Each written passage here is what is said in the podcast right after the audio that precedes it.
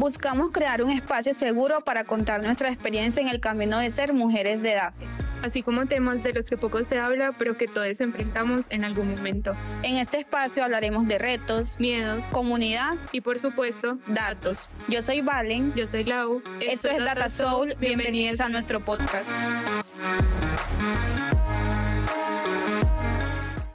Hola a todos, bienvenidos a un nuevo episodio de Data Soul Podcast. Muchas gracias por estar aquí con nosotras, escuchándonos en este nuevo episodio, un nuevo tema súper chévere. Eh, en esta ocasión vamos a hablar de uno de los recursos más valiosos que tenemos los seres humanos, que es el tiempo. Vamos a hablar, eh, digamos, de cuáles son esos retos que que normalmente tenemos cuando estamos en este mundo de los datos con respecto al tiempo, cuando estamos estudiando pues cualquier cosa de tecnología. Em, vamos a resolver como muchas preguntas o, muchas dudas de cómo me organizo. Eh, sí, hola a todos. Sí, como estas cosas que están relacionadas con los hábitos de como esa rutina que vamos creando que esté relacionado como con temas de estudio, el trabajo y también las cosas que hacemos por fuera, porque también es importante como hacer otras cosas diferentes que nos ayuden a sentirnos como más felices, con más energía y que no siempre estemos ahí como sentados eh, llenando la pantalla de un computador como estudiando o haciendo cosas, sino también como salir y hacer otras cosas que nos gustan y que eso ayuda también a cómo nos sintamos en el día de hoy. Exacto, ¿Cómo, ¿cómo hacemos todo eso cuando obviamente nos gustan otras cosas aparte de la tecnología? ¿Cómo hago para no saturarme? ¿Cómo hago para darme otros espacios? Porque apenas tenemos 24 horas de, de nuestro día eh, y también cómo hago como para no sentirme mal cuando, eh, por ejemplo, dejo de estudiar o dejo de, de, de, o paro y corto y dejo de trabajar para eh, hacer otras cosas o esta semana decido no estudiar porque esta semana voy a descansar, pues que también vamos a hablar como de todos esos temas que, que son muy importantes y que nosotros hemos estado como en ese punto de, de que a veces nos juzgamos eh, porque queremos ser súper productivos todo el tiempo, pero realmente no es así. Yo creo que la productividad es algo de lo que se habla mucho y que lo vemos como en todos lados, de que no somos robots, no tenemos que estar todo el tiempo haciendo cosas, sino que también el descanso es importante. Es muy cierto y es una total verdad de que hay mucho por aprender siempre, porque todo el tiempo están saliendo cosas nuevas, nuevas actualizaciones, nuevos servicios en la nube, nuevas formas de ejecutar el código, de escribirlo, o sea, todo el tiempo están saliendo como cosas nuevas. Y por ejemplo, cuando nosotros estamos empezando, ¿qué, qué nos pasó? Que Laura y a mí, nosotros, yo hacía muchísimos cursos, ¿sabes? Muchos. yo no entiendo que cuál era esa capacidad mía de hacer tantos cursos y obviamente no los hacía por hacer, sino que realmente aprendía y aprendí muchísimo. O sea, muchas de las cosas que yo sé ahorita es por la cantidad de cursos que yo hice hace como dos años o tres, tres años. Eh, y todo mi tiempo y, eso creo que también fue como por, por la pandemia, estuvo enfocada en mí, en aprender, porque yo quería saber ciencia de datos, yo quería conseguir mi primer trabajo en datos, o sea, yo estaba enfocadísima en, en hacer cursos. Luego pasó el tiempo, conseguí mi primer trabajo y ya no hacía tantos cursos, pero sí estudiaba, entonces era como que estudiaba para hacer. Entonces, mientras trabajaba, también estudiaba como de lo que, de lo que el trabajo me, exigía, de lo que el trabajo me demandaba, pero ya no hacía como, como tantos cursos. Y ya luego cuando, cuando, digamos, alcancé cierto nivel, yo quería hacer otras cosas. O sea, no me, no me refiero a como que ya soy la super de ciencia de datos porque no lo soy, pero sí como que ya estaba en un nivel más de confianza, que ya pues manejaba como bien los proyectos y yo quería hacer otras cosas. Entonces digamos que yo llegué como a ese punto y me empecé a juzgar porque yo decía, es que yo antes era mejor, porque antes me la pasaba haciendo cursos y estudiando y siempre sabía como cosas nuevas y ahorita quiero, eh, pues como que llego al final de la jornada y quiero irme a, hacer otras cosas, como que qué es lo que está pasando, o sea, ya, entonces ya no es la tecnología o, o, qué es lo que está pasando. Entonces como que llegué a ese punto de, de, de juzgarme Y ahí fue cuando me puse a pensar y también lo hablé como mucho con mi psicóloga y, y es que digamos que cuando estaba en ese proceso dejé atrás como otras cosas que me gustaban, que son, es muy importante y que todos los tenemos, que son los hobbies. Así sea estar en la cama viéndote una serie, acabarte Netflix, todo eso son hobbies porque te dan como otra satisfacción. Sí, y es que está muy relacionado como con el tema de salud mental, de cómo te vas sintiendo, porque no todo puede ser trabajo, no todo puede ser estudio, no todo pueden ser tus hobbies. Hay que tener como un equilibrio entre esas cosas y también te va a ayudar como a estar equilibrado, como a sentir esa paz, esa tranquilidad tal vez, o como esa felicidad que mencionaba Valen, de que estoy haciendo cosas, pero no es que estoy haciendo cursos todo el tiempo, porque eso también puede llegar como a ese punto de frustración, de que me llené de un montón de cursos, pero mi vida social como que la estoy dejando a un lado, o me estoy dejando a un lado a mí mismo, que eso también es muy importante. Entonces, como, cómo empezar a mirar cuáles son esas cosas que me hacen bien. Y acá Creo que en los últimos episodios hemos como hablado mucho sobre el autoconocimiento, pero sí en realidad está como aplicado a todas las cosas de nuestra vida. De si sabemos cuáles son esas cosas que nos hacen bien, vamos a aprender también como, o vamos a empezar a mirar como listo, en mi rutina puedo ir como introduciendo estas cosas, o qué cursos también, porque no solamente hay cursos como de cosas de ciencia de datos, sino que puede estar en mi curso de bordado porque quiero un nuevo cojín para mi sala. O como en esos cursos o cosas que te dan felicidad, que te hacen bien y que también te ayudan como a aprender en otras áreas de tu vida. No todo tiene que ser como completamente técnico, sino que puedes ir distribuyendo tu tiempo de una buena manera para que puedas disfrutar también como de lo que estás haciendo, porque al final el objetivo como de tu trabajo es que con eso como que vives, o sea, te pagan y eso te ayuda pues como a suplir ciertos gastos, pero la idea también es como que disfrutes de la experiencia y que no se vuelva una carga porque tengo que hacerlo, sino que puedas ir aprendiendo poco a poco cómo disfrutar de lo que haces cada semana. Sí, digamos que eh, ahí es importante, como mencionaba Lau, colocar una balanza y empezar a a priorizar, a priorizar, a tomar medidas, porque una vez siempre es como, ay, que no, no me da el tiempo, no tengo tiempo, pero si tú lo quieres hacer, lo sacas. Yo me pensaba ahorita como que antes yo era como mucho de que, ay, no es que yo no puedo ir al gimnasio, pero es que no me da el tiempo, no me da el tiempo. Pero realmente era como que no hay un querer, no hay una motivación. O sea, cuando tú estás motivado y quieres hacer las cosas, eso tú le sacas el tiempo de donde sea. Empiezas a recortarle otras cosas porque estás motivada. Empiezas a recortarle A porque estás más motivado por hacerle a, a B. Entonces, como eh, eso es lo importante, como que primero... Eh, como empezar a definir prioridades de cuáles son esas cosas que sí o sí tengo que hacer, como el trabajo, que obviamente si estoy en un proyecto y tengo un entregable para tal fecha, es algo prioritario. O si no tengo nada para comer, pues tengo que ir a mercar. Son como esas prioridades que uno se va planteando en su día. Sí, sino que también quería mencionar que si de pronto alguien que nos esté escuchando está en ese punto de que solamente se quiere enfocar en el trabajo, o sea, como que su vida es el trabajo porque, no sé, piensa que lo van a echar o piensa que no es suficiente o algo así y no, y se quiere olvidar de otras cosas que les gustan, como que siempre ha querido aprender a patinar o que siempre ha querido meterse en un club de lectura, como ese tipo de cosas que sí se pueden hacer, o sea, que sí le, le, le, le puedes sacar el tiempo, o sea, que no estás en una carrera, que pues no es, un, no es una competencia, como lo habíamos mencionado en un, capítulo anterior. Eh, y por ejemplo, algo que yo hice a principio de año, cuando estaba como en ese dilema, literalmente era como primero de enero. Entonces yo hice como una lista y empecé a colocarle eh, calificaciones del 1 al 5. Entonces yo colocaba obviamente trabajo, tanto, cine, y le colocaba el cine, el cine es importante, 4.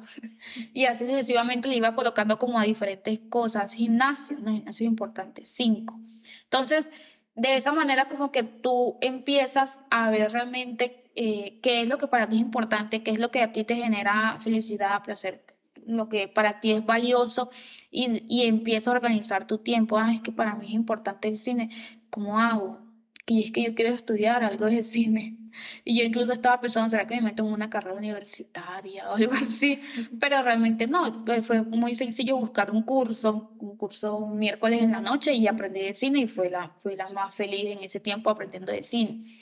Que ya saqué un espacio y encontré un deporte que me gusta y estoy eh, ahí en la lucha aprendiendo CrossFit. Entonces, listo, le saco un espacio al CrossFit y sigo siendo productiva en mi trabajo, sigo siendo, eh, sigo estudiando, sigo escalando en mi trabajo. Como que sí hay una manera en la que eh, tú te puedes organizar. Siento que muchas veces estamos cegados de que para lograr algo tenemos que estar como súper enfocados y dedicarle toda nuestra vida a eso, así sea que, que como que coloquemos en, peligro el, nuestro descanso, que también es importante, pero no es tan así. Yo creo que es más de, de darle un poquito más de puntos en esa lista que, que vas a realizar e, y de esa forma como organizarte sin dejar nada atrás. Sí, es que a veces también como cuando nos habla de rutina, cabemos en pensar que es algo muy repetitivo y que nos va a cansar, como es que la rutina está relacionado como con esas cosas que nos aburren pero en realidad la rutina nos ayuda como a organizar nuestro tiempo para que podamos utilizar ese tiempo y las cosas que tenemos que hacer, sea porque en los fines de semana voy a ir a mercar, voy a ir a un curso y en semana solamente me voy a dedicar a temas de trabajo y estudio, como ir mirando cuáles son esas cosas que me hacen bien, que se acomodan como al tiempo que tengo, a la disponibilidad que tengo y también como mencionaba alguien, como priorizar y ahí volverte toda una guerrera y defender a capa y espada como las cosas que quieres hacer, porque siento también, o en mi caso, muchas veces nos cuesta decir no. Entonces, si nos dicen como, ay, hagamos una reunión el lunes a las seis, pero yo el lunes a las seis había puesto en mi calendario que iba a hacer ejercicio. Entonces, no, dejo el ejercicio porque va a haber una reunión a las seis. Pero en realidad, si no hablando también como de, ay, si no puedo, tengo que hacer esto, lo podemos poner para otro horario. Ahí como jugando Tetris un poquito con la agenda, se pueden organizar y es como defender esas prioridades que, que hemos tenido. Y también ayuda mucho lo que mencioné el calendario, porque te ayuda a visualizar bien cuál es el tiempo que tienes. Y no es que hay que ser súper estrictos como de 12 a 12 y media por almorzar, entonces tengo que estar a las 12 ya ahí en la cocina o ya ahí con el plato servido, sino como también ser un poquito flexible. flexibles con las cosas que definamos, pero sí como ir respetando también, porque es también como respetar lo que nosotros mismos hemos decidido hacer. Sí, eso es importante. A mí me gusta mucho del calendario y eso la verdad lo empecé a hacer hace muy poco porque yo sí era como desordenada, o sea, hacía muchas cosas eh, y al final me frustraba porque se me olvidaba, o sea, era como que ay, hoy tenía que, no sé, llamar al veterinario eh, para que me entregara un certificado para mi perrita y esas cosas a mí se me olvidaban. Entonces, por ejemplo, yo ahorita sí utilizo el calendario de Google y lo tengo así súper lindo y organizado como con todo lo que voy a hacer y me gusta, o sea, me gusta porque eh, al final del día siento que, que, que logré todo lo que tenía que hacer. Entonces, Digamos que eso es importante. Algo que también quería mencionar es que no tenemos que hacerlo todo ya. Primero que todo, no tenemos que hacerlo todo ya, no tenemos que hacerlo todo eh, esta semana. Tampoco nos empecemos a comparar. Algo que, por ejemplo, a mí me pasa es que yo digo como, bueno, esta semana no, no voy a estudiar en Tatacam, sino que esta semana eh, no sé, me la voy a pasar. Estoy muy cansada, entonces cada que salga del trabajo del gimnasio me vengo a descansar y no, y no estudio. No estudio, pues esta semana no voy a estudiar y no pasa nada. Entonces muchas veces eh, lo que yo hacía era que me comparaba, porque yo decía, bueno, esta es mi semana de descanso, pero yo por ahí estoy viendo que Laura está montando la historia de que está estudiando y yo, ay, ella está estudiando y yo aquí descansando. pero eh, realmente eh, Laura no sabe cómo tú te organizaste en el tiempo y Laura no sabe que tú la semana pasada estudiaste un montón. Entonces, como y eso. no sabes cómo Laura se está Exactamente. antes de eso, como que también tuvo su semana que descansó y ya después sí la está dando todo con su estudio. Entonces, como que Exactamente. de nuevo, procesos independientes, cada uno a su ritmo. Entonces, como ir organizando esa rutina de acuerdo a tu tiempo y a tus necesidades. Exactamente, exactamente.